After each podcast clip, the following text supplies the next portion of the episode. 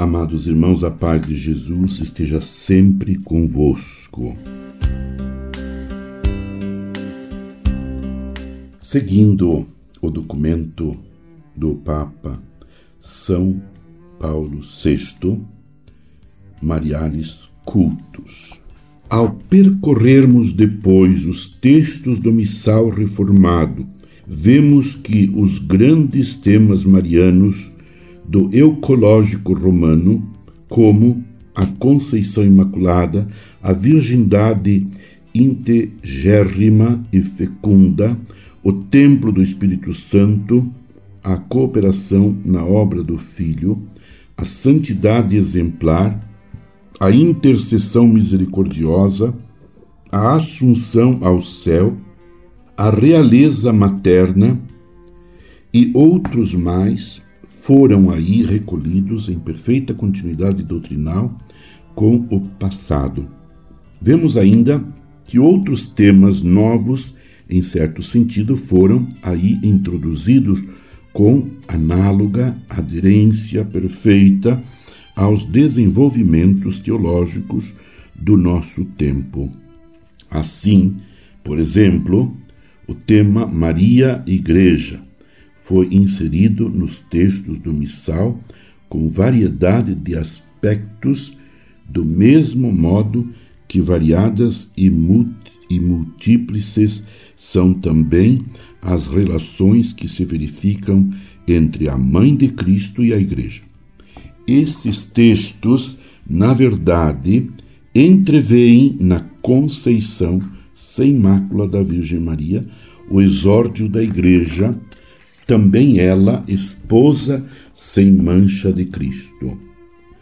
Na Assunção, reconhecem o início já realizado e a imagem do que para a Igreja inteira deve realizar-se ainda. No mistério da maternidade, confessam ser ela mãe da cabeça e dos membros, Santa Mãe de Deus, pois é provida mãe da Igreja.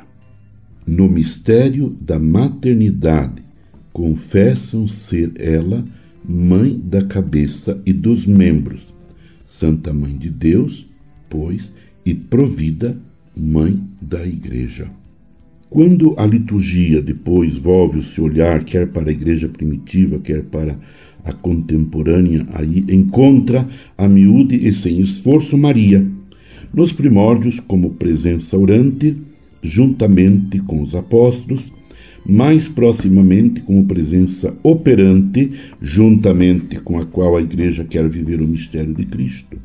Dai a vossa Igreja, unida a Maria na paixão de Cristo, participar da ressurreição do Senhor. Além disso, como voz de louvor, juntamente com a qual quer glorificar a Deus.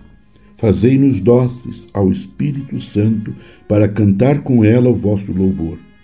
E dado que a mesma liturgia é um culto que exige um modo de proceder na vida coerente, nela se implora poderem os fiéis traduzir o culto à Virgem Maria com amor bem concreto e sofrido pela Igreja, como admiravelmente propõe a oração após comunhão na, da festa de 15 de setembro, que, recordando as dores de Nossa Senhora, completemos em nós, para o bem da Igreja, o que falta à paixão de Cristo.